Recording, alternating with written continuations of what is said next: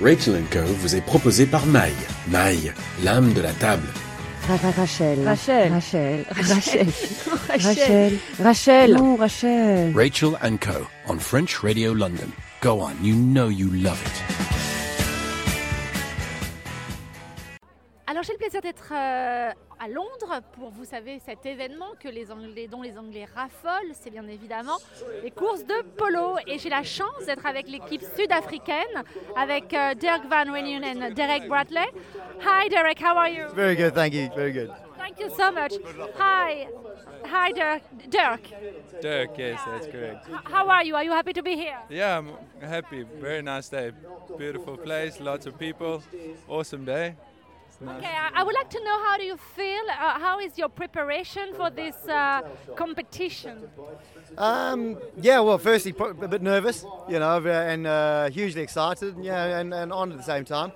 Um, I think preparation, we're all a bit the same, you know, it's just building these horses up, preparing them for it, making sure they're fit and healthy, you know, and, and yeah, just getting our heads in the game more than anything else, and good team talk, and we're ready, ready.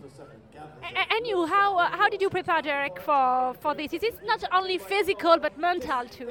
Yes, it's very mental, but as as you know, we play a lot of other polo on the side, and then so I think we're very mentally prepared for it. We've done it before. It's a little bit different, but I don't think it's anything we can't take. Do you prefer because there is many places that you can uh, you play polo in Dubai, in uh, Argentina, in in England. Uh, which place do you prefer, honestly? Um, yeah, well, I'm a homeboy, so definitely I'm going to go back with South Africa, no doubt. Uh, you know, it's just a, uh, just love it. I'm, so I'm clearly biased. Um, other than that, you know, in England, I've been coming over for 16 odd years, and it's still a fantastic place to play polo. So yeah. Derek, you, you're gonna have the color of South Africa, of course. Then how is it for you, the responsibility uh, to get the color of uh, your country and to be here? No, it's awesome. It's always great to represent your country wherever you go. It's a great honor to just travel with your country and then get to represent them in loads of different places. So I'm really looking forward to it. Should be fun.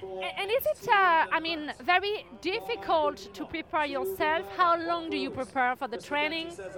Um, I don't know so much difficult. I think because we we sort of most of us sort of grown up around each other, we know each other fairly well. Um, so I, don't think there's much difficult into that. Um, but yeah, at the same time, you know, you you always feel the pressures of when you're re- representing your country, and you obviously want to do them proud. So I suppose that's the main difficulty. But uh, playing with these guys, yeah, more than happy to be on the field with them.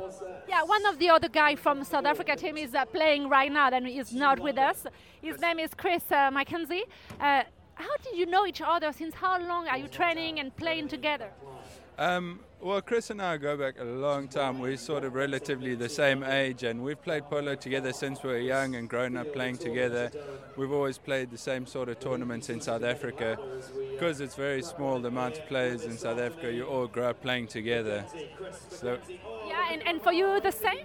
Oh yeah, no, well I'm, I'm probably one of the, I'm the old dog of the team, so uh, You are the senior but very young, then it's because they are already very young. guys will be putting me under pressure for sure. But no, I'm actually I, I knew uh, Chris's dad very well, and I was again lucky enough to watch Chris come up through the ranks. And you know he's a special talent. Uh, he's repre- represented his country numerous times already, and I have no doubt he's going to put on a good performance today for us as well, for sure. Okay, today here for three days for this uh, event.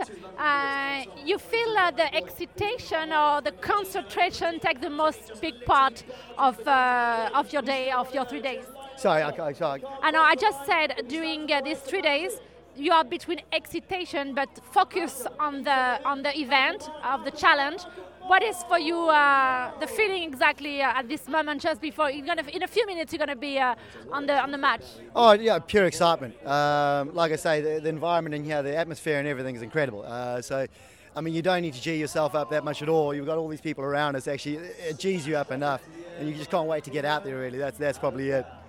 And you, please tell me. You are very young, but uh, we can feel the concentration. You are very focused.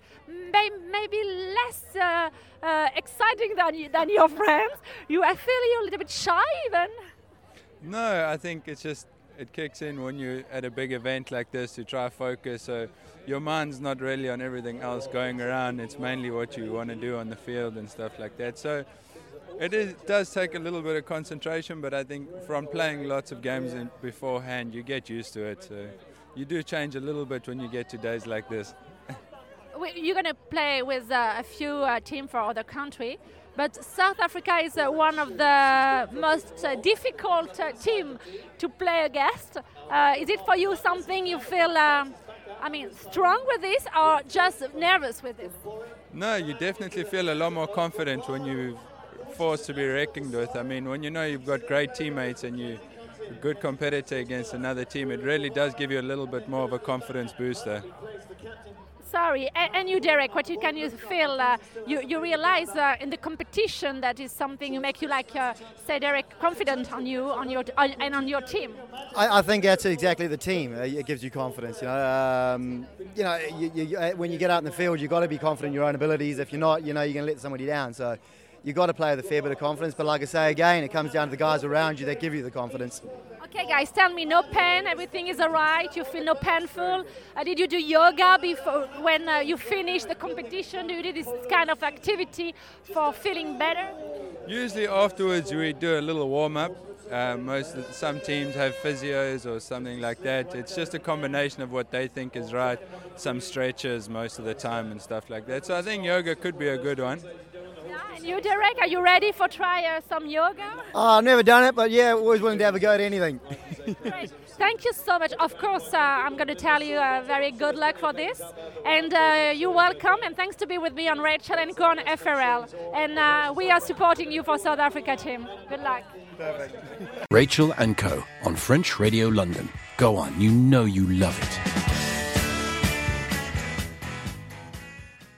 Si vous venez de nous retrouver, nous allons bien évidemment parler foot euro oblige. Et, euh, et j'ai le plaisir d'avoir Jean-Luc Haribard avec nous. Bonjour Jean-Luc. Bonjour Rachel. Quel bonheur de vous avoir. euh, vous êtes ma belle rencontre de la semaine euh, dernière. J'ai eu le plaisir de commenter euh, France-Cameroun à vos côtés, Pascal Pro m'ayant invité sur iTélé. Et Ouais. on ne vous présente plus Jean-Luc Haribard. Vous avez été un excellent défenseur central du championnat de France il y a quelques années. Vous avez joué donc au Stade Rennais, au Stade de Reims, euh, mais aussi à l'AS Nancy-Lorraine. Vous faites partie du dispositif pour l'Euro mis en place par iTélé, par le, Canal+. Et, et je dois vous avouer que je, je n'ai pas résisté euh, euh, à un grand fou rire en regardant euh, ce clip de lancement d'ITélé. Vous avez dû prendre beaucoup de plaisir avec vos camarades Pierre Ménès, Pascal et, euh, et ce cher François Pinet euh, pour ce, ce petit clip. Oui, oui, on s'est bien marré à, à- à faire ça et je, oui, je peux vous confirmer que ça m'a fait bizarre d'avoir des cheveux, notamment sur la, notamment dans la nuque. Ça fait, ça fait un petit peu chaud, dans le cou, ouais. Alors là, on, reconnaît hein, votre sens de l'humour euh, à tous pour ce, ce- ce lancement. Moi, j'aimerais, avant qu'on parle de l'euro, refaire un petit point, si vous voulez bien, sur votre parcours. J'ai entendu une anecdote. euh, vous avez joué en équipe de France universitaire et c'est là que vous avez rencontré Arsène Wenger.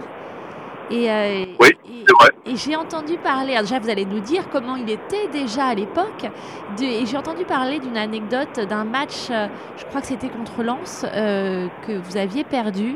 Il a fait arrêter le, le quart. Que s'est-il passé?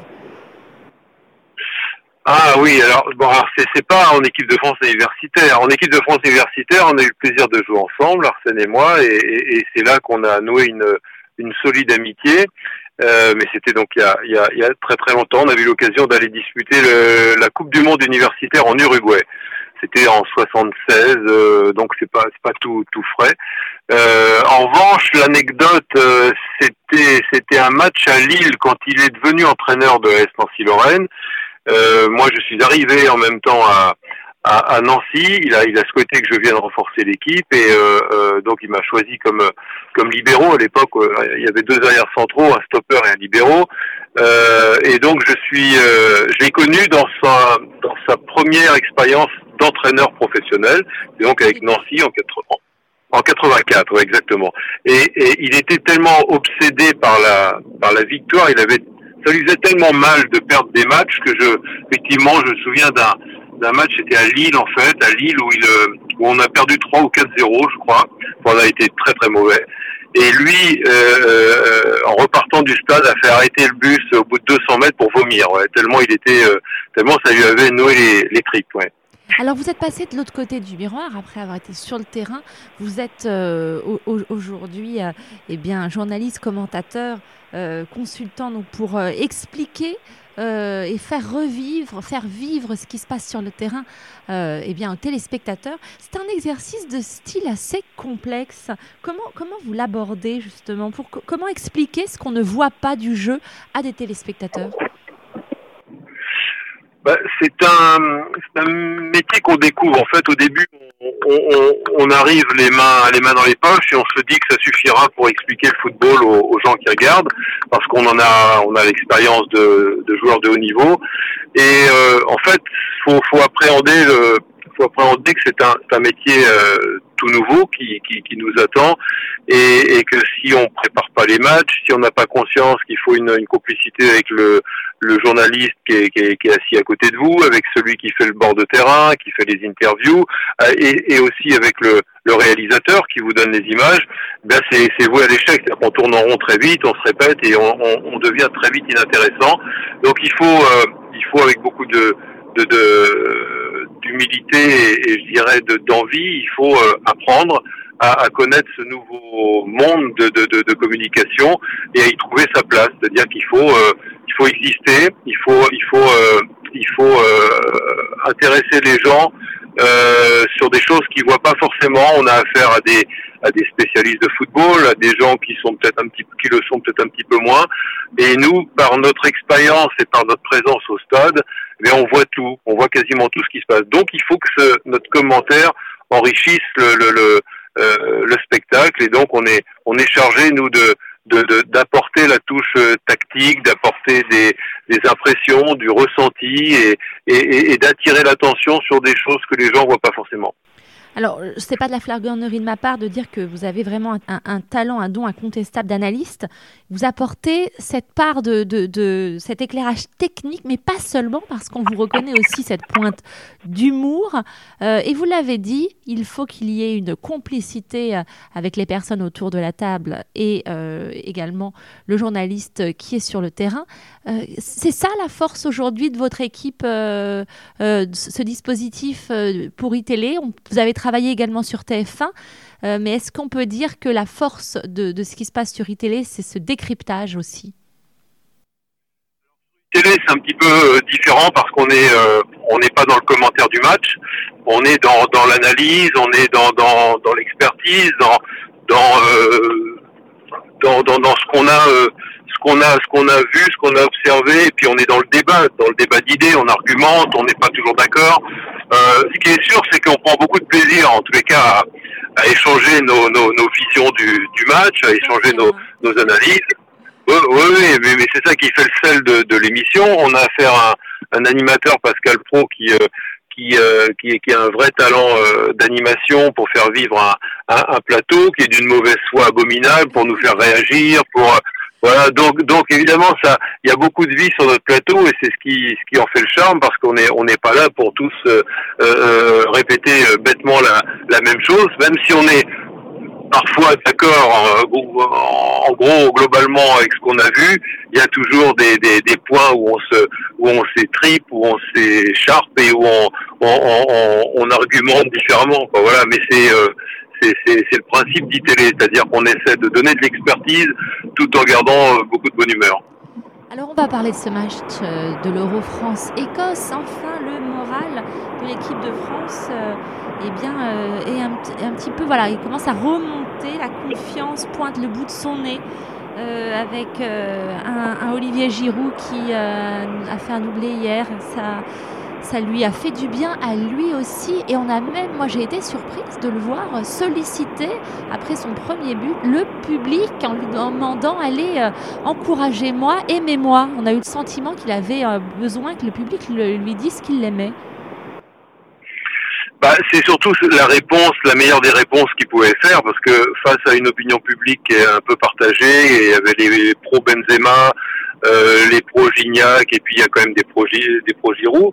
Euh, bon, on a senti qu'il euh, qu'il en avait un petit peu lourd sur la patate pour parler clairement de de de de, de, pas faire l'unanimité comme avant-centre. C'est pas lui qui a choisi d'écarter Benzema, donc euh, euh que l'on soit amoureux de son style et de son jeu et de son efficacité, évidemment la question peut se poser, mais ce qu'on doit lui reconnaître, c'est de, rarement décevoir en équipe de France. Il a de très très bonnes stats qui le placent déjà là aujourd'hui derrière, juste derrière Thierry Henry et Trezeguet, donc c'est quand même pas mal euh, ce qu'a fait Olivier Giroud.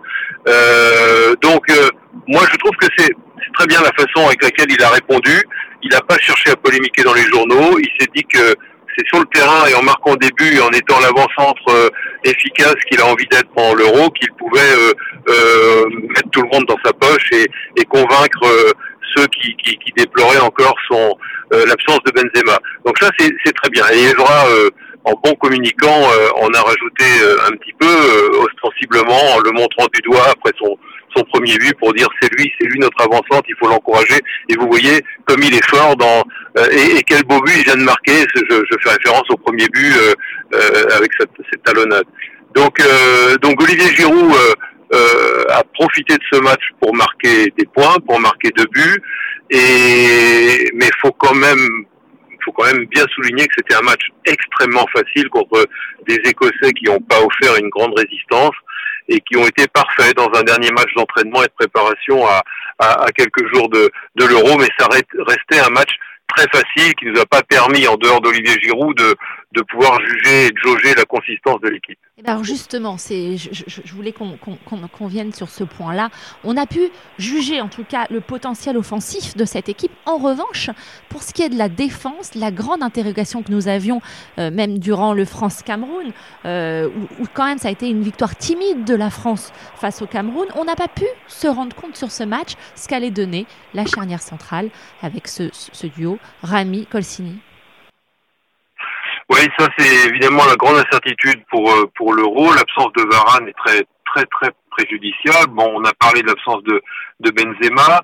Euh, heureusement en attaque, euh, malgré sa sa défection dans les pour les circonstances qu'on connaît, euh, on a on a d'autres très bons attaquants qui sont révélés cette cette saison. Je pense à Griezmann, à Martial, à Coman notamment. Donc euh, et le retour en forme de de Gignac et, et la la et, et, et le, le, fait que Giroud euh, euh, se sente de nouveau très bien dans sa peau de, de buteur. Donc tout ça, ça nous laisse beaucoup d'espoir devant. On a un, un, absent aussi au milieu de terrain et, et d'importance, c'est la Diarra. Euh, mais Kanté, heureusement, euh, euh, sera sans doute l'homme providentiel parce que c'est un, un joueur formidable qui, qui, ne déçoit jamais, quelle que soit la, la place il est, toujours, euh, il est toujours, il est toujours présent, quel que soit en effet. Il peut même, est-ce qu'on peut le voir comme cinquième défenseur même? Alors oui, c'est un peu ça, c'est-à-dire que c'est un, un, joueur qui, qui, qui, fait la liaison entre la, la défense et l'attaque, donc il rassure, il sécurise la défense. Euh, on est, comme je dis, on n'est jamais déçu par, par ce, ce petit bonhomme qui a fait une saison remarquable avec Leicester, qui a été un des, des grands artisans de la, du titre de champion de Leicester. Et, et on a, je disais hier en, en, rigolant sur le plateau que même s'il si, jouait dans les buts, je pense qu'il ferait un bon match aussi, si on avait besoin de lui euh, pour remplacer Loris.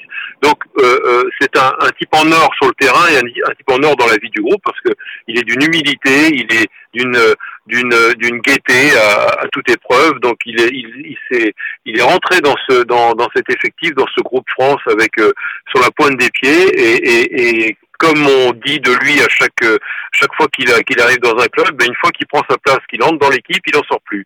Et c'est ce qui est c'est ce qui est en train de se passer. On se demande comment on faisait euh, déjà euh, sans lui avant qu'il qu joue en équipe de France. Bon ça c'était l'attaque, le milieu, et derrière vous avez raison, c'est le, la grande incertitude, le grand point d'interrogation parce que Varane qui était euh, euh, le l'homme fort de cette défense et qui faisait avec Koscielny une très belle très belle charnière, très bonne, très efficace. Euh, C'était la, la, la, sécurité de l'équipe de France il y a encore deux ans avant de commencer la, la Coupe du Monde. Ben cette cette sérénité est partie et on a une équipe de France qui prend des buts, qui prend trop de buts et qui a donc perdu euh, Raphaël Varane. Et en l'absence de Varane, eh bien euh, Deschamps a, a pris sa décision, c'est de faire revenir une extremis Adil Rami euh, parce que en dehors de Varane, il y a eu aussi euh, les blessures de Zuma, la suspension de de, de. Donc, euh, euh, on se retrouve avec une, une, charnière inédite et on va démarrer un euro sans avoir de, de certitude défensive, même si même si euh, sur les, les quatre défenseurs, trois vont jouer, trois étaient dans le trois sont des titulaires et, et, joueront à leur poste. C'est pour ça que Koscielny va rester axe gauche et que plutôt que de l'associer avec Mangala, il aurait été obligé de jouer axe droit, eh bien Deschamps a préféré garder trois joueurs à leur place, et notamment Koscielny, et de le mettre avec Rami. au second poteau, le troisième but mais il a marqué, donc Giroud en a marqué deux et Koscielny un, ça fait que Arsenal a gagné 3-0 contre l'Écosse. Et, et euh, effectivement, il s'est fait plaisir sur un corner, mais il est très bon, euh, Koscielny, hein, sur les corners euh, défensifs, mais aussi sur les corners offensifs. Il marque pas mal de buts comme ça avec son club. Euh, en tous les cas, il est, ça va être lui le patron de la, la défense de l'équipe de France.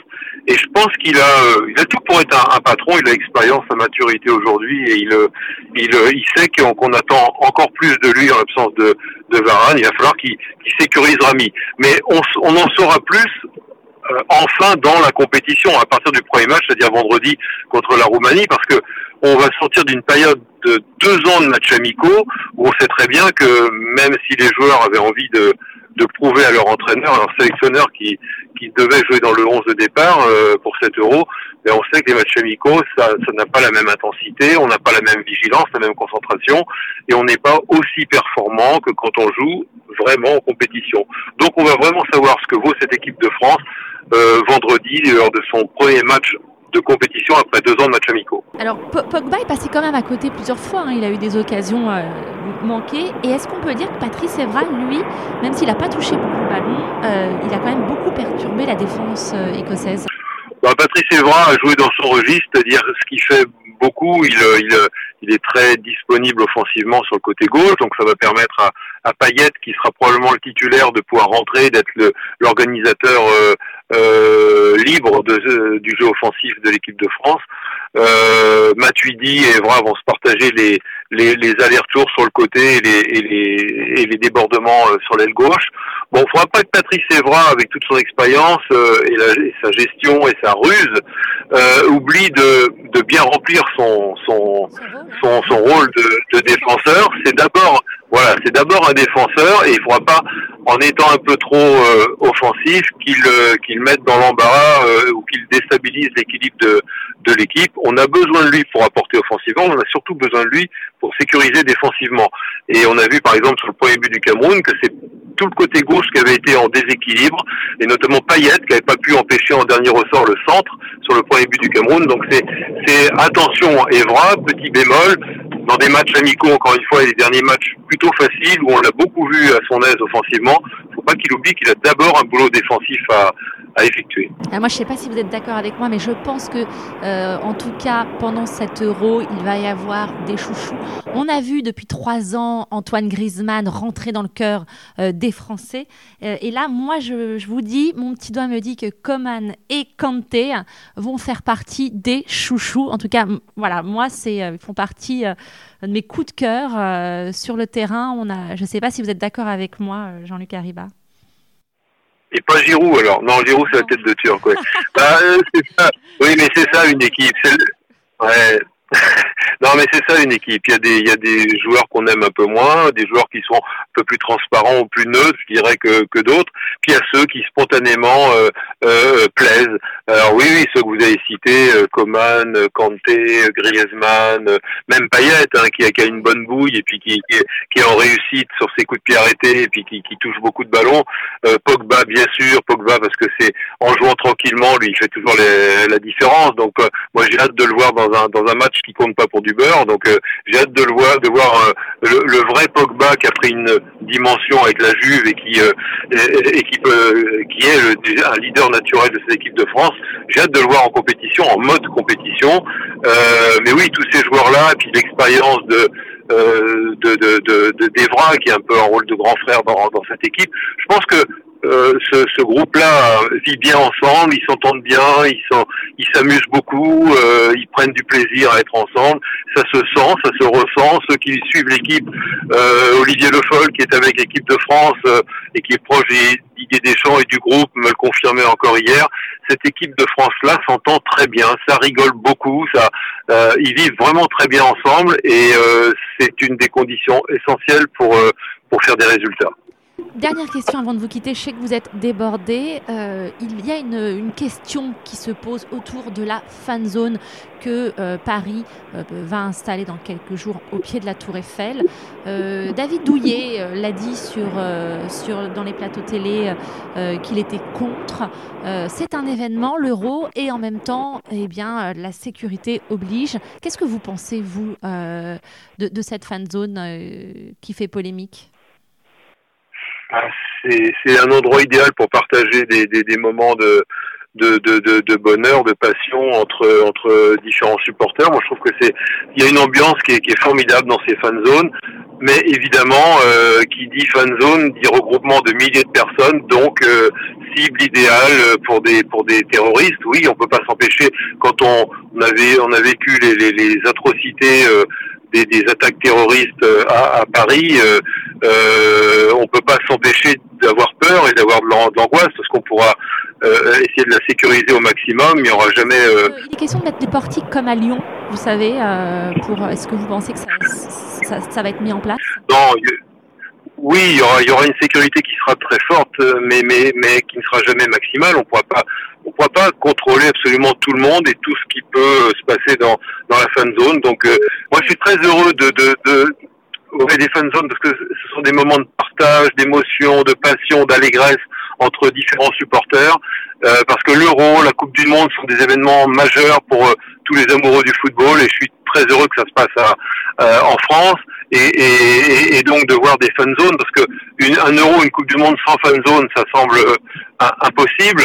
Donc tant mieux, tant mieux, mais en même temps, euh, oui, il y aura, y aura de la crainte, il y aura de l'angoisse, mais il faut pas il faut absolument qu'elles qu'elles qu'elles existent les fan zones parce que sinon ça veut dire qu'on eh bien qu'on euh, que les terroristes auront quelque part gagné, commencé déjà à gagner, c'est-à-dire qu'ils nous auront empêché de vivre comme on l'entend, de vivre euh, notre indépendance, notre liberté, notre envie de de, de partager ces, ces moments de, de liesse populaire. Euh, il faut pas, il faut pas qu'ils gagnent, il faut pas qu'ils euh, qu'il nous empêche de, de vivre euh, dans les valeurs de la République et, et, et de notre passion du football. Donc euh, non, non, il faut, il faut absolument que ces fan zones existent. La passion du foot, eh ben, je vais vous faire une confidence. Hier, n'ayant pas pu voir le match en direct, je l'ai vu en replay et euh, pour préparer cette émission avec vous. Et je me suis surprise à, à, à pleurer de joie euh, en entendant même les supporters, on les devinait, crier ce et un et 2 et 3-0. Et je me disais, quand on est derrière une équipe, derrière euh, son pays, euh, dans, avec du sport comme le football, ça, ça nous procure des joies incroyables. Ça peut exalter tout un pays, comme le plonger dans le désespoir. On l'avait vu euh, quand on, avait, on a malheureusement perdu la Coupe du Monde. Et là, je pense que la France va nous, va nous faire vivre des belles choses. Il va falloir être derrière la France, arrêter de la critiquer. Cette équipe, ça a été le choix du sélectionneur Didier Deschamps. On va les, on va les soutenir. On va aussi les critiquer, je pense, sur le plateau d'ITélé, euh, Jean-Luc Haribard. Et, euh, et, moi, je tiens à vous remercier. Bah oui. Ben non, mais bien sûr, on va, on va les soutenir, on va, on va hurler de plaisir, on va pleurer de rage quand ils, quand ils auront des, euh, quand ils font des bêtises ou qu'ils feront peut-être pas le résultat qu'on, qu'on, qu'on, qu'on attend. Donc euh, euh, oui, oui, elle va nous faire réagir, elle va nous, elle va nous procurer énormément d'occasions, de, d'occasions de, de vibrer et de, et de s'enflammer cette équipe de, de, de, France. Mais, mais vous avez raison de souligner ces moments d'allégresse déjà qu'on a connus dans les deux derniers matchs de préparation, que ce soit à Metz ou à Nantes aussi contre le, le Cameroun on a vu des, des, stades tout bleus, des stades qui, débordaient de, joie et de, passion. Et ça, c'est quelque chose euh, qui annonce un, euro formidable. J'espère que rien ne viendra gâcher cette, formidable fête. Eh ben écoutez, en tout cas, je me, je me permets de vous remercier encore une fois. C'est un plaisir d'être avec vous aujourd'hui dans Rachel Co. J'espère vous retrouver bientôt. Euh euh, pour euh, parler football à nouveau. En tout cas, les auditeurs. Bah, vous savez que vous êtes la bienvenue. Vous êtes la bienvenue sur ITV, vous le savez. Donc, euh, j'espère qu'on aura l'occasion de partager des, des, bons moments à nouveau sur, euh, sur, notre, sur notre antenne. Merci à vous. à côté de vous, c'est parfait. Je, je, je, serai là. Et je rappelle que nos auditeurs de French Radio London regardent ITV, vont suivre le football. Ils sont amoureux du foot et de l'équipe de France. Et nous serons avec vous. Jean-Luc Haribard, vous êtes le meilleur. Merci encore d'avoir été avec nous. À très bientôt. Merci à vous, à très bientôt. Rachel and Co. on French Radio London. Go on, you know you love it. Eh bien, présent, nous allons euh, sur FRL eh bien, vous offrir des cadeaux. Et oui, vous le savez, notre annonceur dans Rachel Co, Maï, eh bien, euh, nous fait le plaisir euh, de vous proposer des cadeaux. Et pour les gagner, ben, on va vous expliquer dans cette émission comment il va falloir procéder. Et pour parler des produits Maï, vous êtes peut-être comme moi, vous raffolez de leurs cornichons et pas seulement, eh bien, nous allons parler avec Elodie qui est avec nous. Bonjour Elodie. Bonjour Rachel. Comment allez-vous? Très bien, et vous-même Écoutez, en pleine forme. Alors avant, j'étais obligée d'aller à Paris, euh, bon, pas seulement à Paris, mais il y, a aussi des moyens de se procurer, bien évidemment, les produits mailles à Londres. Mais euh, moi, j'ai bien sûr. Euh, bien sûr. Je suis à Londres, c'est formidable. À Piccadilly, je vais régulièrement euh, faire mes courses. Et aujourd'hui, j'ai même plus besoin puisque voilà, nous sommes ensemble, un beau mariage entre nous, ça fait plaisir. Euh, et vous avez eh bien décidé de euh, nous offrir à nos en tout cas d'offrir à nos auditeurs la possibilité de gagner des deux coffrets printemps. On va en parler dans l'émission. Mais j'aimerais bien, si vous le voulez bien, Elodie, qu'on on explique un petit peu rapidement à, nos auditeurs, puisque je fais en ce moment des émissions avec des chefs cuisiniers.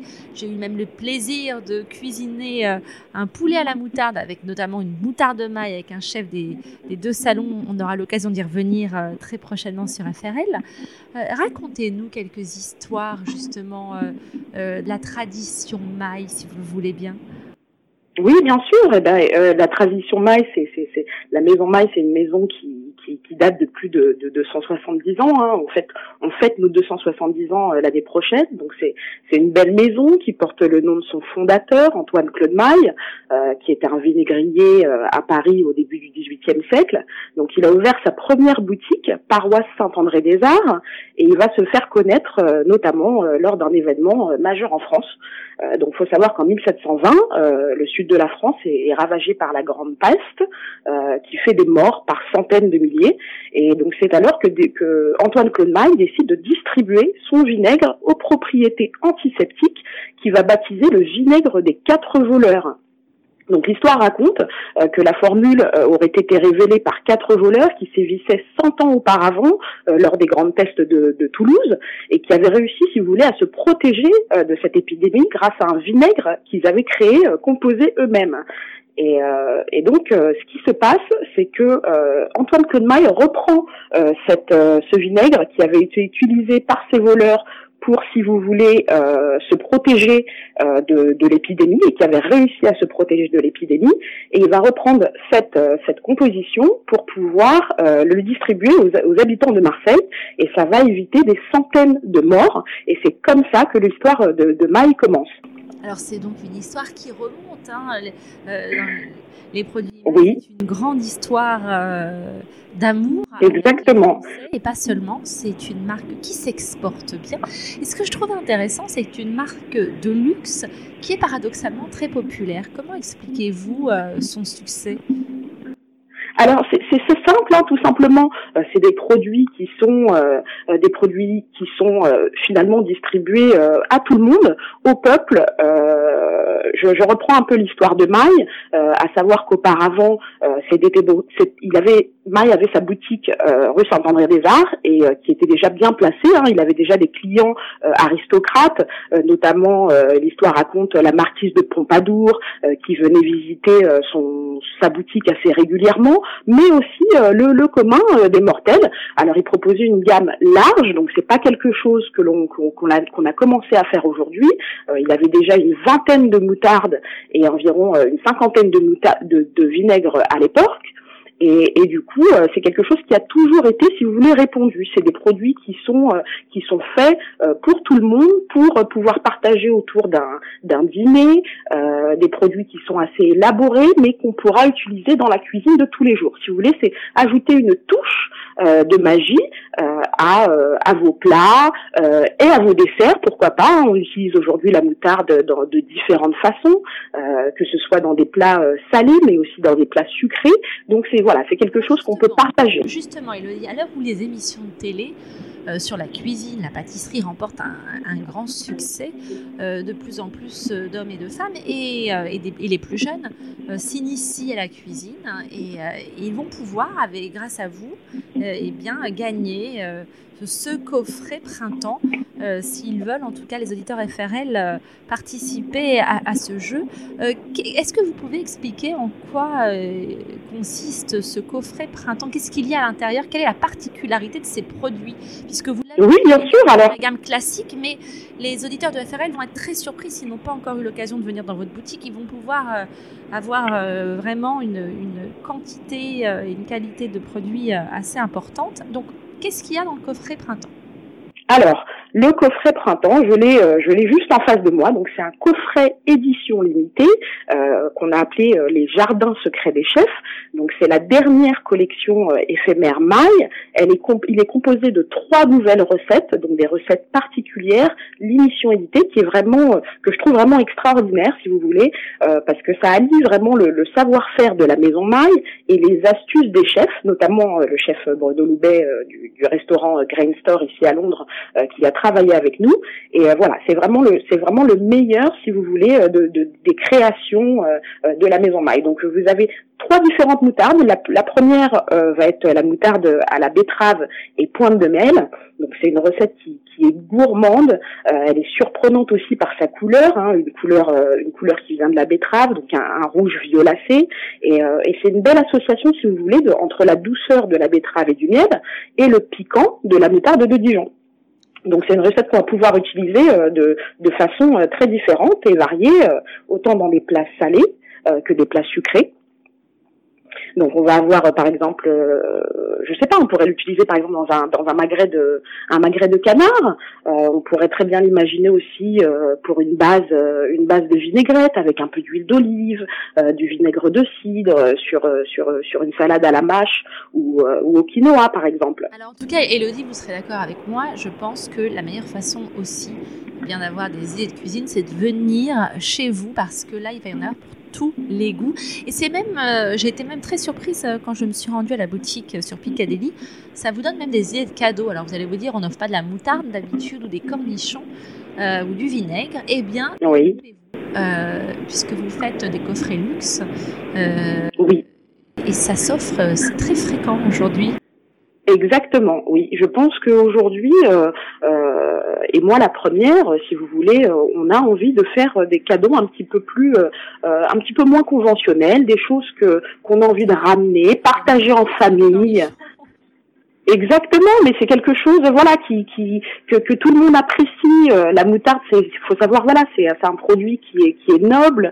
Euh, c'est aussi un produit qui est qui est un petit peu plus, comme on dit ici, healthy, euh, un peu plus. Si mon amoureux m'offre des cornichons, je sais pas comment je vais le prendre, hein, mais bon, euh, ça, ça. Eh ben, en tant que française, voilà, c'est vraiment, c'est vraiment l'héritage, l'héritage de France, le cornichon euh, bien croquant. Euh, c'est quand même, c'est quand même quelque chose qui peut accompagner euh, tous les repas. Alors on va, on va expliquer à nos éditeurs comment faire pour gagner ces deux coffrets printemps. Eh bien, il, il faut se, se, rendre sur le, ils peuvent se rendre sur le site de French Radio London s'inscrire également euh, sur la, par rapport à, avec la newsletter. Ils peuvent euh, jouer avec nous. Oui, voilà. Et nous allons jouer ensemble jusqu'au 23 juin. Exactement. Donc deux coffrets à gagner euh, jusqu'au jusqu'au 23 juin. Euh, bah, je souhaite euh, bonne chance à, tous les participants et voilà, n'oubliez pas de, de vous inscrire donc sur sur la plateforme via le lien sur la newsletter ou sinon directement donc sur le site hein, de, de, French Radio London et, et vous pouvez aussi retrouver plus plus d'idées recettes Maille sur le site de Maille maille.com ou encore sur notre page Facebook. Donc on a, on a beaucoup de choses à partager. Une compétition à je vous l'ai dit, qui va euh, durer jusqu'au 23 juin. Et pas seulement, puisque très prochainement, euh, sur le site de FRL, vous verrez eh bien, euh, cette leçon de cuisine que j'ai eu le plaisir d'avoir avec le chef des deux salons. nous avons cuisiné avec la moutarde maille, un lapin à la moutarde. Moi, je me suis découvert une vocation, donc je recommence quand vous voulez, hein, Elodie. Euh, et puis d'ailleurs, il faut que je vienne vous voir. il me manque certains produits dont je raffole. Et euh, à défaut que mon amoureux m'offre des cornichons, je vais venir les chercher moi-même. Avec plaisir, Rachel. Et, je rappelle à nos auditeurs que vous êtes donc euh, sur Piccadilly. voilà, de Piccadilly Arcade. Exactement. Et, et bien, merci d'avoir accepté d'être avec nous. nous avoir... Alors, merci à vous, Rachel. Parce qu'il y a tellement d'histoires sur, euh, sur vos produits, il y a plein d'anecdotes. Euh, je pense que nous aurons l'occasion euh, régulièrement de, de, raconter une petite anecdote. Euh, euh mais je sais que certains, certains rois et certaines reines affectionnaient particulièrement la moutarde de maille. Nous aurons l'occasion d'y revenir dans une autre émission. Très bien. Merci beaucoup d'avoir accepté d'être avec nous. Et si vous souhaitez eh bien, remporter euh, ce coffret printemps, il y en a deux à gagner. Eh bien, n'hésitez pas, jouez avec nous sur euh, le site de FRL ou dans, avec, grâce à la newsletter. On se retrouve très prochainement avec de nombreux invités. À tout de suite. Rachel Co. on French Radio London. Go on, you know you love it. Bonjour à tous, bienvenue dans votre émission Rachel Co. Eh bien, je suis ravie d'avoir euh, pour débuter cette émission comme invité un comédien que vous aimez voir au théâtre, également euh, sur petit ou grand écran. Et ça tombe bien, il est actuellement au théâtre et au cinéma. François Berléand est notre invité. Bonjour François. Bonjour Rachel. Merci d'avoir accepté d'être avec nous dans Rachel Co. Comment allez-vous tout d'abord? Oui, bah, très, très bien. C'est un plaisir d'être euh, avec vous, interviewé par vous, ma chère Rachel. Un vrai plaisir. Merci. Nous connaissons depuis longtemps maintenant. Oui, c'est vrai, c'est vrai. Voilà. Alors vous êtes euh, actuellement au théâtre, il y a une petit, un petit break euh, suite à un malaise de Muriel Robin. Vous êtes à l'affiche de Momo ensemble. Voilà. Et alors d'abord, comment va-t-elle? Va-t-elle mieux? Ben, Elle va bien, elle va, elle, elle, elle va bien. Hein. On a, euh, on a arrêté 15 jours, je ne sais pas encore parce qu'elle doit voir le médecin, mais enfin, c'est euh, on va pas dire qu'elle va bien parce qu'elle s'est arrêtée, donc elle a un petit, elle a eu un, malaise, elle a eu un petit, un petit problème, pas très très grave parce que ça a été pris à temps, euh, mais qui aurait pu être embêtant. C'est pas, un, un bon rétablissement. Voilà, absolument. Et je crois que vous répétez actuellement une pièce de théâtre également que vous allez jouer prochainement. On va y revenir dans quelques instants. Mais vous êtes à l'affiche d'un film aux côtés de Victoria Bedos, un film qu'elle a écrit. Et ce film s'appelle Vicky au cinéma actuellement dans toutes les bonnes salles de cinéma en France. Et vu les temps qui courent, ça fait du bien d'aller au cinéma. Et c'est un rôle un petit peu fait sur mesure. C'est l'histoire d'un comédien euh, qui voit euh, bah, sa fille devenir une femme. Euh, et, ce qui est assez intéressant, c'est exactement vous, j'ai l'impression, parce que euh, ah on, découvre, on, non, mais on découvre l'envers du décor, les états d'âme, le stress d'un comédien et la vie de famille, ce qu'il peut ressentir. Est-ce que c'est ça qui vous a fait accepter ce rôle aussi? Oui, oui, oui. Bah, c'est le, le scénario d'abord qui m'a fait accepter parce que euh, c'était sacrément ficelé. La petite euh, Victoria Bodos qui est la fille donc, de, de Guy Bedos, la sœur de Nicolas Bedos. Euh, oui, c'est l'éditeur, c'est elle qui a, eu, qui a écrit euh, La famille Bélier.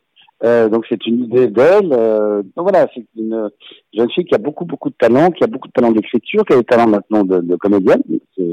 Voilà, c'était pas c'est pas simple d'être acteur actrice de, pour un premier rôle. Et là, elle a, elle a pour un coup d'essai, ça a été vraiment un, un coup de maître. Le scénario, il est formidable parce que, bien évidemment, on peut voir de mon côté, qui est euh, bon, l'histoire d'un comédien et qui voit sa fille euh, grandir, hein, comme ça, un peu vieillir. Et de l'autre côté, bah, c'est l'histoire d'une d'une jeune femme qui va se marier, qui a un mariage raté et euh, qui va tout de suite divorcer avant d'être euh, avant d'être euh, d'être mariée et, et, elle va se rendre compte voilà sa famille est un peu trop forte pour elle. Elle a besoin de de, bah, de, de s'épanouir, de vivre sa, sa, sa vie de, de, jeune fille, de passer de jeune fille à, à véritablement femme.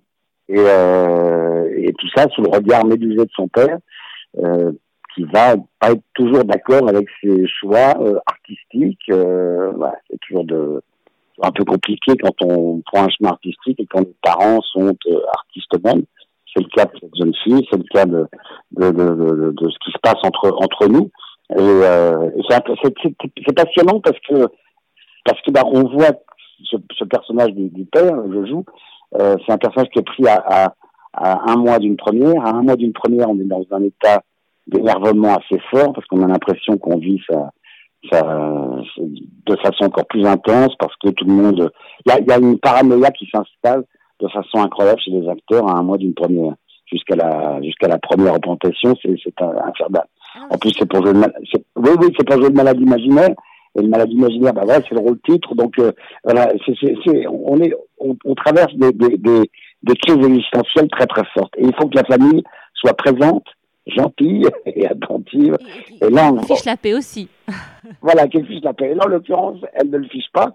Il y a le frère qui met un petit peu dans, le gaz pour euh, parce que bon, il assiste à, une orientation qu'elle donne en, chantant. Elle chante des chansons qui sont un petit peu euh, voilà olé olé. Et donc ça, met le, frère en porte à, faux parce que le, frère voilà est connu aussi et qu'il n'a pas envie d'avoir une, sœur qui, voilà qui prenne un peu trop de place. Euh, donc voilà, on, on, est dans ce cas de figure là qui est très voilà, qui, est, qui, est, très rigolo. On est toujours dans le ton de la comédie, on n'est jamais dans quelque chose de, de, de, difficile et on rit beaucoup. Moi, j'ai découvert ce film avec beaucoup de voilà, beaucoup de tendresse. J'étais agréablement surpris. Des fois où j'aime pas les films que je fais parce que voilà, c'est comme si. Et là, euh, là j'aime bien parce que c'est vraiment c'est drôle, quoi. Franchement, c'est drôle. Un écho, justement, euh, moi, je vous connais dans la vie, euh, donc je sais que vous avez, euh, vous avez des enfants, des, des, des grands et, et, des jumelles qui ont 6-7 ans, je crois, si ma mémoire est bonne. Cette année, oui, absolument, tout à fait. Voilà. Et est-ce que, du coup, là aussi, dans votre jeu d'acteur, il y a eu quelque part des souvenirs de relations que vous avez eues avec vos enfants qui sont maintenant grands, mais des événements que vous avez vécus? Est-ce que ça aussi... Ça non, je les ai ouais, je n'ai pas, j'ai pas vécu la, la, ces choses-là du tout parce que pour la bonne raison, c'est que quand mes enfants ont, ont, avaient 10, 12 ans, 13 ans, 14 ans, 15 ans, j'étais pas connu. Donc ils n'ont pas souffert d'un, ils ont plutôt souffert d'un déficit de notoriété plutôt que d'un ah, Donc ouais, oui, c'est pour ça que c'est rigolo. Et après, après, donc quand le succès est arrivé, euh, là, ils étaient trop vieux, ils n'étaient plus à l'école. C'est ça le problème, c'est quand euh, ça commence à l'école. Quand tout à coup euh, vous avez un papa ou une maman connue, euh, sont les enfants, les autres élèves qui vous mettent en dans cette situation d'être fils à, papa, fils célèbre ou euh, fils célèbre. Euh, moi, mes enfants n'ont pas souffert de ça, des grands en tout cas. Et les jeunes, euh, mes jumelles, elles, bah, elles souffrent pas parce qu'elles sont trop jeunes, elles ont 7 ans et demi. Les, et les enfants, c'est vrai, bon, bah, quand j'arrive, euh, ah ben là, t'es comédien, toi, il paraît que t'es comédien, il paraît que t'es connu, il paraît que t'as fait transporteur, t'as fait ci, t'as fait ça. Voilà, comme en plus je suis dans le 93, évidemment, c'est les, c'est plus le transporteur que des films majeurs que j'ai faits qui sont, voilà, qui, qui sont importants. Ça, Donc, euh, voilà. Vous jouez tout, euh, aussi bien euh, euh, des, des, des, films où vous pouvez euh, vous épanouir dans des films d'auteur que dans des pièces populaires ou des, des, des gros films américains. Voilà, ouais. Donc ça, c'est pas assez, Je suis assez éclectique. Ouais, non, mais j'adore ça. C'était un défaut au, au, début de ma carrière parce que on me disait, toi, tu peux, tu peux jouer trop de choses, faut que tu te spécialises dans, dans, dans quelque chose. Donc, je me suis un peu spécialisé dans les lâches, les vols, etc. Enfin, et, et, puis, euh, et puis après, finalement, je, mais je peux pas faire que ça, ça m'intéresse pas. Ça, c'est pas intéressant de, de, de, de dire qu'une seule chose dans sa vie d'acteur. Et donc, j'ai beaucoup fait de, de accepter de rôles qui étaient totalement différents, que ce soit au théâtre, au cinéma, etc. Pour justement montrer euh, que je pouvais jouer plus, j'avais plus de comme à mon arc. Et ce qui fait qu'après la boucle a été bouclée quand un, un producteur m'a dit, euh, bah, toi c'est formidable parce que tu peux tout jouer. Enfin entre guillemets, vu l'âge de vu l'âge que j'ai maintenant, mais en tout cas, je, je, je, je, suis content de, de, de montrer un, voilà, une étendue, euh, voilà, un, spectre assez large de, de jeux. Mais alors, François, Moi, je trouve que ça, ça doit être pour tous les acteurs comme ça. Vous êtes un, un boulimique de travail parce que vous enchaînez les tournages cinéma, télé et surtout théâtre, ce qui vous prend le plus de votre temps, mais vous ne pouvez pas vivre euh, très loin du théâtre, très loin des planches, euh, puisque vous avez à peine fini Momo, que vous êtes également en train de répéter une pièce, une nouvelle pièce que vous allez jouer. Euh, J'ai envie de vous dire, qu'est-ce qui fait courir François Berléand? ben là, l'adrénaline, l'adrénaline, j ai, on n'a plus d'adrénaline, l'adrénaline, elle est, elle est sur les 20, 30 présentations, les premières, quoi. et puis après, bon, il y a, y y a un train-train qui, enfin, un train-train entre guillemets qui, qui s'instaure. C'est-à-dire qu'on sait exactement où on va. Ce qui est, vraiment formidable, c'est le moment où c'est ces premières représentations qui, où on sait pas, on sait pas si le public va rire, pas rire, euh, être silencieux. Enfin bon, ça dépend de ce qu'on joue. Si c'est, si c'est un drame, c'est de la qualité de silence qui est importante. Si c'est une comédie, c'est évidemment les, rires sont les rires qui sont importants. Donc euh, voilà, on sait pas. Quand on arrive, euh, c'est une copie vierge, on arrive, on sait pas, on est bien. Le public va, décider si c'est drôle, pas drôle, si, euh, si c'est un succès ou pas. Et c'est un moment qui est, magique.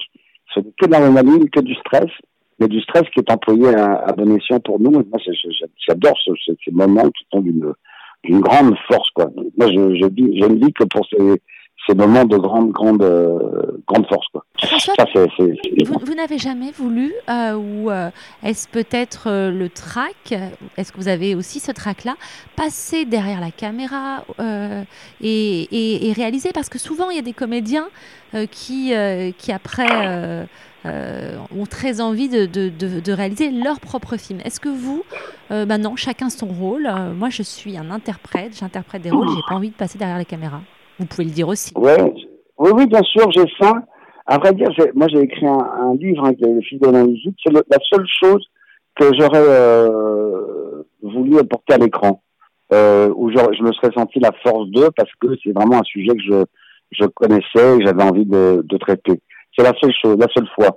Bon, ça s'est pas fait parce qu'il y pas de producteur, puis voilà, euh, tant pis, ou tant mieux, j'en sais rien. mais- Non, c'est pas trop tard en plus, mais voilà, pour l'instant, je vois pas comment ça viendrait maintenant. Mais euh, voilà, c'est seul, la seule euh, envie que j'ai, j'ai eue pour être derrière la caméra, c'était, c'était cette euh, envie de porter à l'écran ce film. C'est un peu compliqué parce que ça se passe dans les années 60, tu peux pas se transposer maintenant parce que les, les parents et les enfants parlent beaucoup entre eux. Donc euh, moi, ça, ça allait à une époque où, quand on était enfant, on parlait pas aux, aux, aux adultes si on n'était pas conviés. Donc voilà, c'est un, c'est, c'est, c'est, c'est pour ça qu'il y a eu cette, ce- cette histoire-là qui m'est arrivée. Quand mon père m'a dit que j'étais le fils de l'invisible, tout ça, je l'ai cru. C'est parce que mon père n'avait pas euh, une parole avec moi qui, qui, était euh, présente de, de tous les jours. C'était une parole qui, une fois par semaine, ben, il m'embrassait évidemment, mais il était affectueux, mais il n'y avait pas de discussion possible avec lui. Je n'avais pas l'âge pour. Donc quand il me disait le peu, quand il, le peu qu'il parlait, quand il parlait, c'était une parole de, qui d'évangile. Voilà. Donc, ce qui est rare et précieux. Quand on, quand on, on dit toi t'es le d'un invisible, ouf, qu'est-ce que ça veut dire?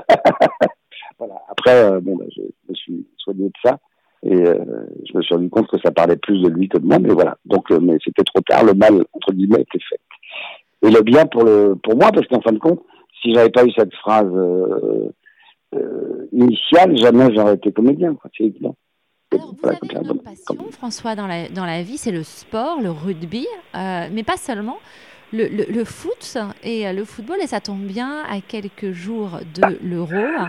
Euh, est-ce que, est-ce, est-ce- comment, comment sentez-vous Voilà, vous, vous m'en voudrez pas, mais euh, on va vous poser également cette question.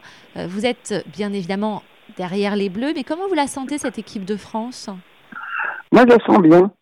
Je la sens bien parce que euh, c'est assez étrange. hein. Pourtant, Dieu sait s'il y a eu beaucoup de désistements. Euh, et, Il y a eu beaucoup de et penché. Oui, beaucoup, beaucoup ouais, des blessures et puis bon voilà des, des, des affaires. euh, et euh, je trouve que voilà c'est un mal pour un bien parce que euh, tout à coup j'ai l'impression que cette équipe qui est jeune, voilà, elle est, euh, elle est, elle est, enfin, je trouve Elle que c'est- déjà, on a le sentiment. oui, puis c'est je sais pas, il se dégage une image extrêmement positive.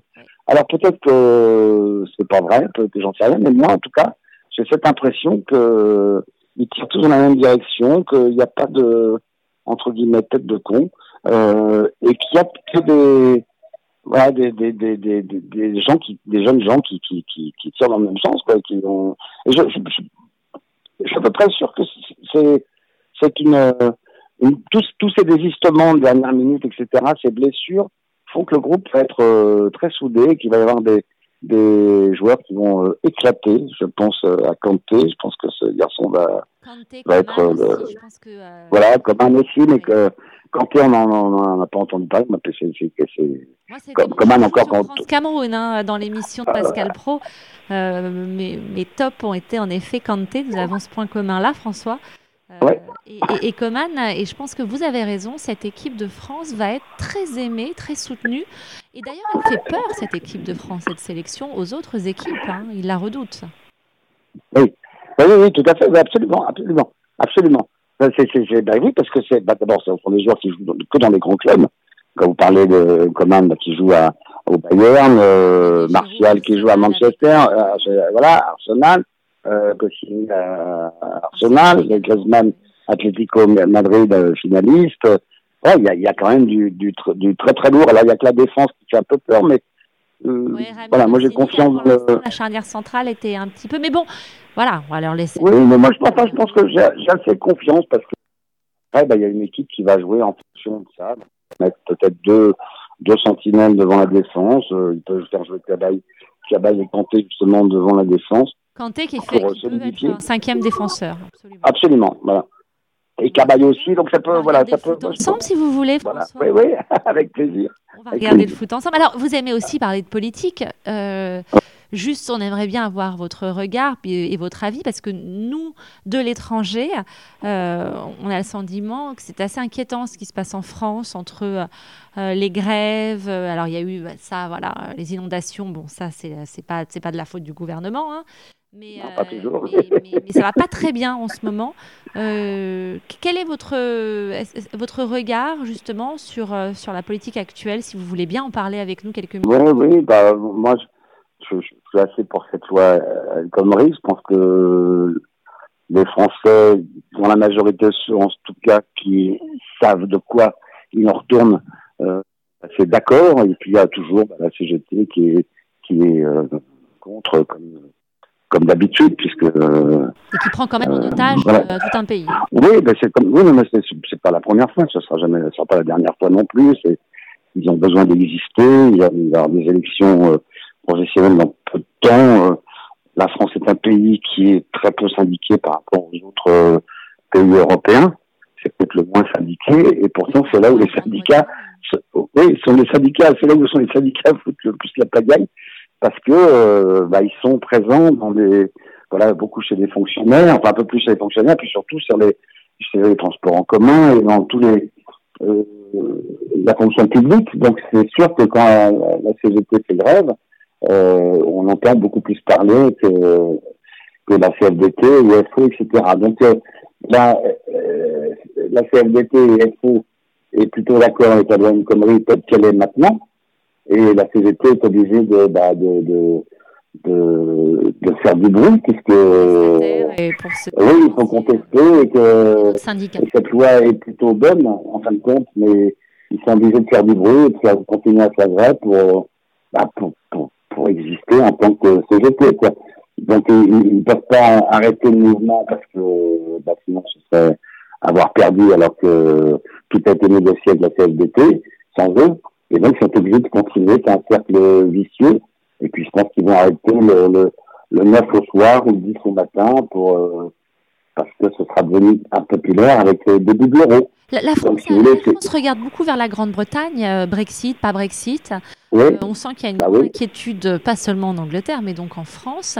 Euh, vous aussi, vous, vous, vous suivez ça attentivement ou est-ce que c'est... Ben, on suit ça très, enfin, moi, je suis ça très attentivement parce qu'on sait que si la Grande-Bretagne sort de l'Europe, euh, même si elle n'est pas à 100% non plus, parce qu'elle a gardé sa, sa liste thermique, elle a gardé ses frontières, euh, donc euh, je crois que c'est un faux problème. Mais donc, voilà, euh, si euh, la Grande-Bretagne sort du Brexit, euh, il y avoir une crise politique majeure en, en Europe. Donc les bourses vont s'effondrer, donc euh, l'euro va s'effondrer, donc euh, c'est c'est un peu plus que la, le problème de la, la Grèce, le Portugal, etc.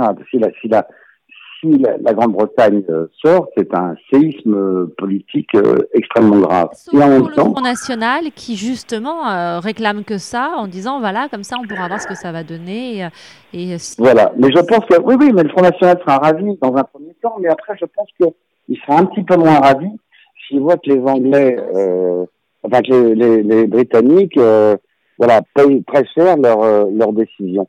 Et euh, parce que si nous on sort de l'Europe, c'est pas la même chose que si les, les Britanniques sortent de l'Europe. Nous on a, c'est l'euro qui, nous on a l'euro comme monnaie. Si nous on sort de l'euro, l'euro euh, plonge, le franc on n'en parle même pas. Donc tous les, je suis pas sûr que tous les gens, les, prêts, etc., qui ont été négociés en euros, euh, soient aussi euh, simples à, à, à auprès de la, auprès de la banque. Je pense que ça va être une grosse catastrophe. Enfin bon, le Fonds national, je ne vois pas trop euh, arriver au pouvoir en France. Je ne le vois jamais arriver, même euh, que ce soit dans les 10 ans, 15 ans, 20 ans, 30 ans, 100 ans, parce que je pense que les, voilà, les Français ne sont pas prêts à, accueillir un parti d'extrême droite et que c'est bon pour les, les peuples euh, voilà, qui n'ont pas subi ce qu'on qu'on a pu subir euh, historiquement avec euh, euh, le nazisme, etc. Même si beaucoup en Europe l'ont subi, mais euh, voilà, ils n'ont pas eu un pétain. Donc euh, on va pas. Je pense que ces heures euh, noires n'ont pas à, à être vécues en, en, en France. Merci. Donc euh, je suis pour je suis pour la paix des ménages.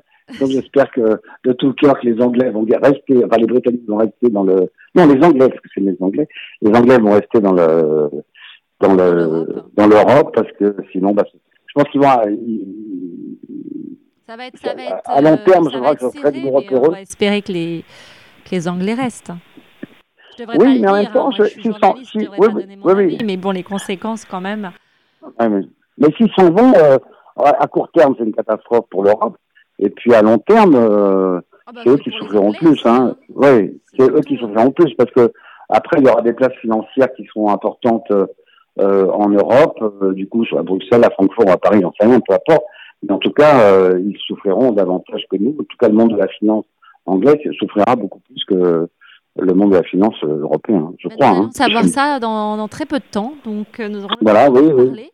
Mais cette On fois, croise les doigts. Ouais. voilà, le, le suspense ne va pas durer très longtemps. Mais, mais merci François Berléand d'avoir accepté d'être avec Merci, nous. Rappelle Rachel. Qu'on vous retrouve au cinéma actuellement en France, euh, et puisqu'on nous sommes à 2h15, c'est- pour l'instant il n'y a pas de grève de Rostar, donc ça va, on peut venir ou en avion? Dans un film qui s'intitulait Vicky, un film de Victoria Bedos. Vicky Banjo, Vicky Banjo, je crois. Vicky. Banjo. Enfin, Vicky ou Vicky Banjo. Mais elle sait, elle sait parler, en tout cas, c'est vrai que vous l'avez souligné, elle a fait la famille Bélier, euh, elle Ouais, sait parler de l'humain et, euh, et elle fait euh, du cin- un cinéma qu'on aime beaucoup, en tout cas le premier était très réussi. Donc on vous souhaite la même Absolument. chose pour ce, ce- ce second film. Et puis au théâtre, alors je ne sais pas, est-ce que vous allez reprendre Momo? Et je ne sais pas. Franchement, là, je ne sais pas. Le, le- c'est vraiment pas sûr. hein. Donc, euh, mieux vaut dire que non, parce que euh, voilà, on ne sait pas. Euh, enfin, en tout cas, si on le reprend, c'est à partir du 15 et c'est jusqu'au 2 juillet, mais je ne crois pas au théâtre de Mais il y a Paris. une chance peut-être pour que vous veniez jouer Momo à Londres. Euh, voilà. Mais Il y a une grande chance pour qu'on joue Ah, entends en janvier. À... Ah, allô? Pardon. Allô? Voilà, là je Oui. vous entends. Oui, oui, oui, il y a une grande chance pour qu'on joue Momo en, en janvier à, à Londres. Voilà. Quelle bonne Donc ça, ce nouvelle. serait, voilà, ça c'est une bonne nouvelle. Et puis j'ai, donc la captation de c'est du vent dans les branches de sa safran. Euh, c'est une pièce de René de Obaldia et ça, ce sera le 28 juin à, sur France 2, euh, 20h30. Euh, voilà. Et ça, c'est une pièce qui est absolument extraordinaire, qui a été euh, créée en 65 par Michel Simon, dont je reprends le rôle qui a été créé par Michel Simon. Ah bah, vous regardez, nous avons la télé Voilà. française, donc les, Ang- les Voilà. de Londres, vous pouvez vous regarder sur France 2 le 28 juin Voilà. prochain. Et ensuite, s'il y a deux, trois Français qui m'aiment bien, alors qu'il faut savoir qu'après cette, rep- cette représentation filmée, donc, il y a un documentaire absolument extraordinaire. C'est pas parce que je suis le Non, non, personnage principal du documentaire, mais c'est une, une émission qui est, qui, qui, qui est un tabac sur la BBC, s'appelle Retour aux sources. Donc c'est la- la- l'adaptation française, et c'est un retour aux sources sur euh, ma famille, euh, sur la famille du côté de mon père paternel, et euh, parce que j'ai des origines assez particulières euh, qui m'ont été cachées par mon père et que on découvre au fur et à mesure de ce document, c'est absolument extraordinaire. Enfin moi ça m'a Ça bouleversé. sera sur France, France 2 également? France 2, France 2 absolument. Et c'est euh, enfin c'est c'est assez inouï. Et tous les gens qui l'ont vu me disent que c'est quand même assez énorme. Donc euh, voilà, faut, faut- je pense qu'il faut voir ça parce que c'est euh, euh, ne serait-ce que pour l'émission, hein, c'est pas par rapport à moi, mais c'est tellement incroyable de, de, de, faire des bons en généalogie comme ça, de, de, de trouver le grand-père, l'arrière-grand-père, et tout à coup se dire, alors que tout, il n'y a eu aucune transmission de mon père hein, qui a été faite. Et tout à coup, je, moi, je, au fur et à mesure, parce que ça a duré à peu près dix jours hein, de, de tournage, au fur et à mesure de, l'avancement du travail de journaliste fourmi comme ça qui a été fait, je, me suis rendu compte que je prenais la succession de ma grand-mère que j'ai connue, Madame Bouchka, euh, qui a été comédienne. euh, bon, c'est, elle était juive. Et elle était comédienne de théâtre yiddish je ne savais pas. Moi, ma grand-mère me l'a jamais dit. Je l'ai connue, Madame Bouchka. Et donc, des tas de choses comme ça qui sont incroyables, qui est une enquête absolument passionnante sur euh, le pourquoi du comment, pourquoi on est là. Et, je pense que c'est, à, regarder. Et surtout, il y a un travail à faire euh, pour tout le monde, tous les gens qui vivent sur cette planète, un travail de généalogie, de retrouver ses racines, d'essayer de trouver ses racines, d'interroger ses parents, ses grands-parents tant qu'ils sont encore là, ses arrière-grands-parents, parce que la transmission, c'est quelque chose d'essentiel et qui n'est pas toujours faite. Moi, en tout cas, pour ma génération, elle n'a pas été faite par euh, par mon père qui a souffert beaucoup de la guerre, qui a souffert du fait d'être juif. Et, euh, et c'est, c'est, c'est, je vous jure, c'est, extraordinairement Vous nous euh, donnez vous- intéressant. très envie de, de regarder et parce qu'on vous aime. Et comme vous l'avez dit aussi le sujet donc euh, la transmission. Donc merci beaucoup. Donc le rendez-vous est doté le 28 juin sur France 2 il y a le théâtre et ensuite ce, ce, ce documentaire cette émission. Euh, et puis on en parlera d'ailleurs après. Je me permettrai de vous appeler D'accord, avec plaisir, avec plaisir. Eh bien Hein merci François Merci. d'avoir été avec Merci. nous euh, dans Rachel Co toujours fidèle Bah oui, ah oui, toujours, toujours. je vous embrasse à très bientôt Moi aussi, à très bientôt. Rachel and Co. on French Radio London. Go on, you know you love it. Nous sommes à Londres avec un beau soleil et j'ai le plaisir d'avoir le fondateur avec nous d'Handicap International, Jean-Baptiste Richardier. Bonjour. Oui, bonjour. Merci d'avoir accepté d'être avec nous à Londres. Vous nous amenez le soleil, c'est formidable. oui, j'étais dans le sud de la France euh, jusqu'à très tôt hier matin. Je suis rentré exprès pour venir euh, prêter main forte à l'équipe d'handicap international ici à Londres pour cette opération euh, Every Step Counts. Et hum, eh bien, il faisait un temps de chien. Donc je suis venu à Londres pour trouver le soleil. C'est paradoxal. hein. Vous avez vu, on a, on a mauvaise réputation en Angleterre. euh.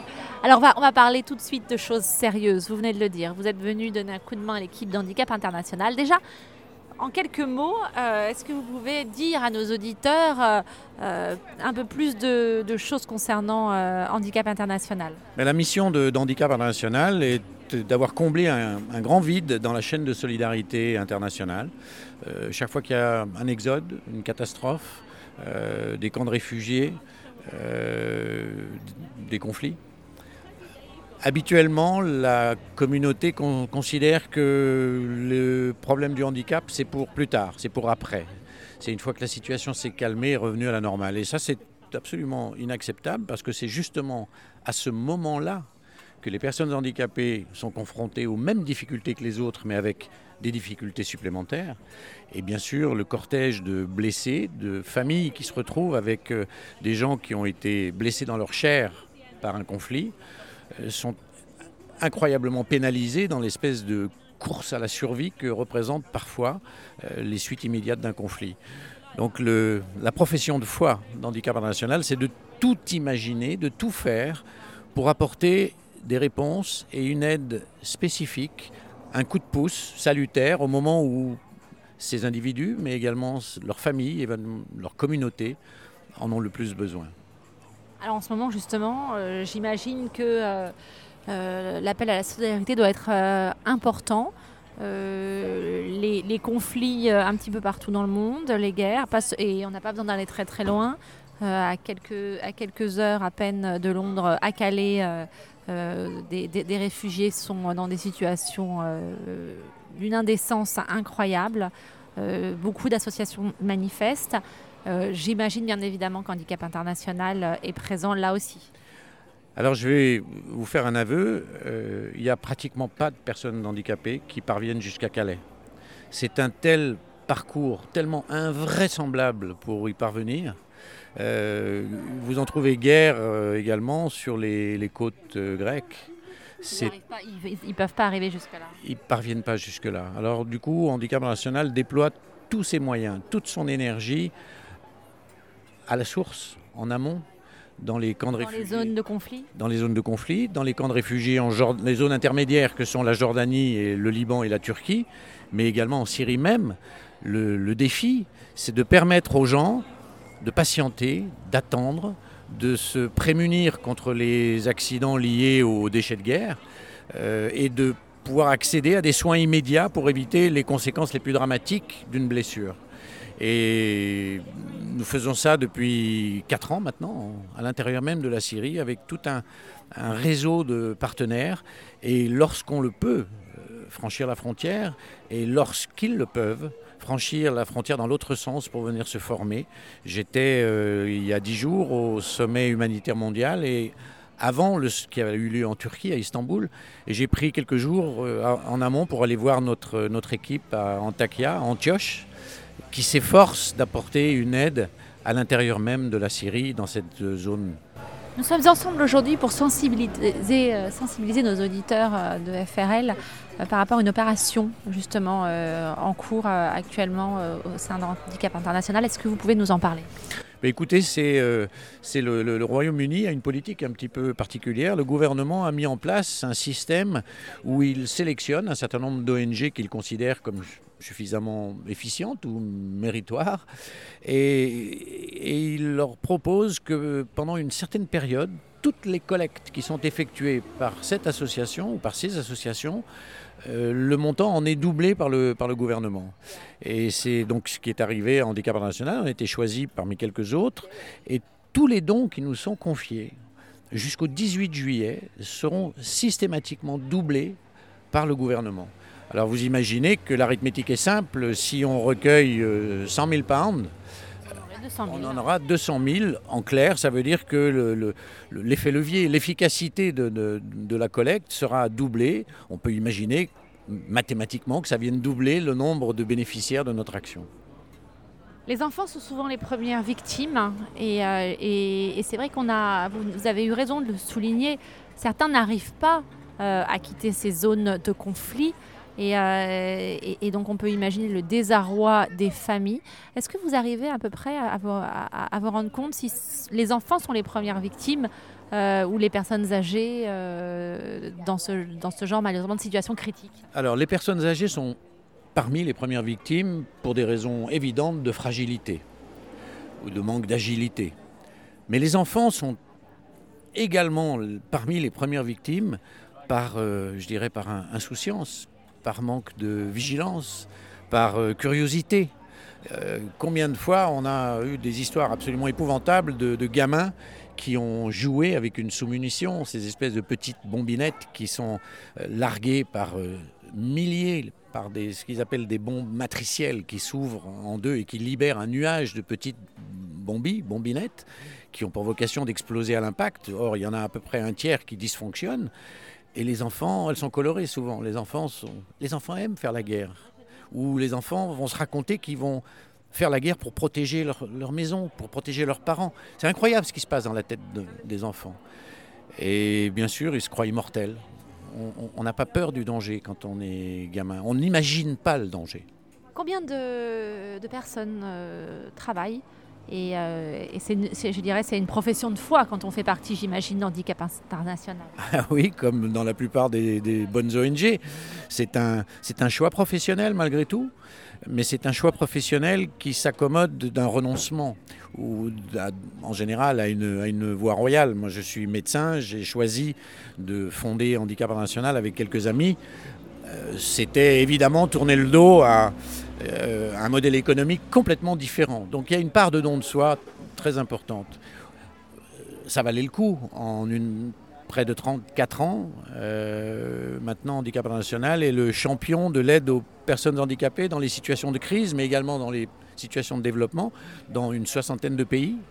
Euh, nous avons en ce moment même plus de 380 projets individualisés qui fonctionnent. Et pour euh, faire tourner tout ça, euh, ça représente environ 3500 personnes dans une soixantaine de pays. 34 ans, donc vous avez créé Handicap International.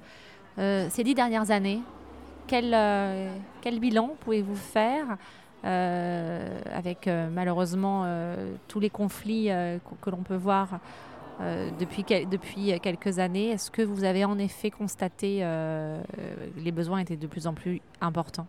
Oui, mais il y a un double effet. Il y a d'une part un, recul de la nécessaire retenue dans le droit de la guerre. De plus en plus, les partis au conflit s'assoient délibérément sur le droit international humanitaire. Ils ne, ils ne renoncent plus à bombarder des positions militaires qui elles-mêmes ont tendance à se cacher à l'intérieur de zones civiles. Résultat des courses, on est de plus en plus confronté à des situations de guerre totale où on bombarde absolument tout ce qui bouge. Oui, mais vous venez de souligner un détail très important euh, qui n'est pas anodin, c'est que malheureusement, dans les conflits, on le sait, des terroristes s'abritent dans des zones où il y a des civils jusqu'à aller s'installer dans des hôpitaux. Et, euh, et, forcément, et malheureusement, donc ça, c'est les dommages collatéraux. Et donc, j'imagine que Handicap International est témoin de ça. Euh, honnêtement, je pense qu'il ne faut, il faut pas mélanger les enjeux de doctrine militaire dégradée, dévoyée, avec les questions de terrorisme. Je ne crois pas à l'efficacité d'un terrorisme qui viendrait se cacher dans un hôpital. Déjà, il faudrait pouvoir le prouver. Et quand euh, médecins, nous, le pouvons constater en, en, Israël, dans le conflit israélo-palestinien, des, euh, des, des, des, hommes du Hamas tirent régulièrement euh, des roquettes sur Israël, deux zones justement d'hôpitaux, et ça malheureusement c'est prouvé. Oui, je sais, évidemment qu'il y a un certain nombre d'exemples de cet ordre-là. Je ne crois pas que ça ait une grande efficacité sur le plan militaire. Et en tout état de cause, je ne crois que ça n'exonère ni Israël, ni les Russes, ni les Américains, ni les Syriens, ni quiconque de bombarder des hôpitaux. Ce sont, ce deux éléments, je dirais, en miroir du droit international humanitaire et du droit de la guerre. C'est déplorable, c'est même insupportable, mais ça ne justifie pas pour autant le bombardement d'hôpitaux. C'est ce qu'il y a de plus complexe. Et voilà. Alors justement, est-ce qu'avec les conflits que nous avons en Syrie qu'on vient d'évoquer, avec, mais pas seulement, est-ce que sur ces quelques dernières années, vous avez constaté euh, bah, les besoins sont de plus en plus, j'imagine, importants? Oui, parce que une fois encore, les, les parties à un conflit euh, n'ont pas la, les doctrines militaires s'affranchissent de la retenue habituelle qui consiste à intégrer dans le combat la responsabilité de protection des civils, d'épargner les civils. C'est le droit de protection, c'est le droit de discrimination, c'est le droit de précaution. Euh, donc tous ces principes-là euh, sont en, réel recul et ça c'est préoccupant. La deuxième raison, c'est qu'on est dans une espèce de... Je pense qu'on est dans un recul de, de l'exigence de solidarité et de fraternité. En, d'autres termes, euh, les gens ont peur, pour des bonnes et des mauvaises raisons. Je pense qu'on joue à se faire beaucoup plus peur que la réalité de la menace, qu'il s'agisse de la France ou de l'Angleterre ou de tous nos pays européens, euh, en termes, je dirais, d'impact sur la santé publique, quel que soit le caractère odieux et insupportable des attentats, euh, ce n'est pas encore un enjeu de santé publique au sens de, j'allais dire, de, de statistiques euh, épouvantables. Qu'on ne se méprenne pas, je ne suis pas en train de minimiser ces attentats. ils sont insupportables, ils sont odieux, mais je pense que la peur qu'ils induisent, volontiers d'ailleurs entretenue par euh, nos politiciens de part et d'autre, parce que ça permet d'éviter de parler d'autre chose, parce que ça permet de paraître martial, de paraître euh, vigoureux, de paraître énergique.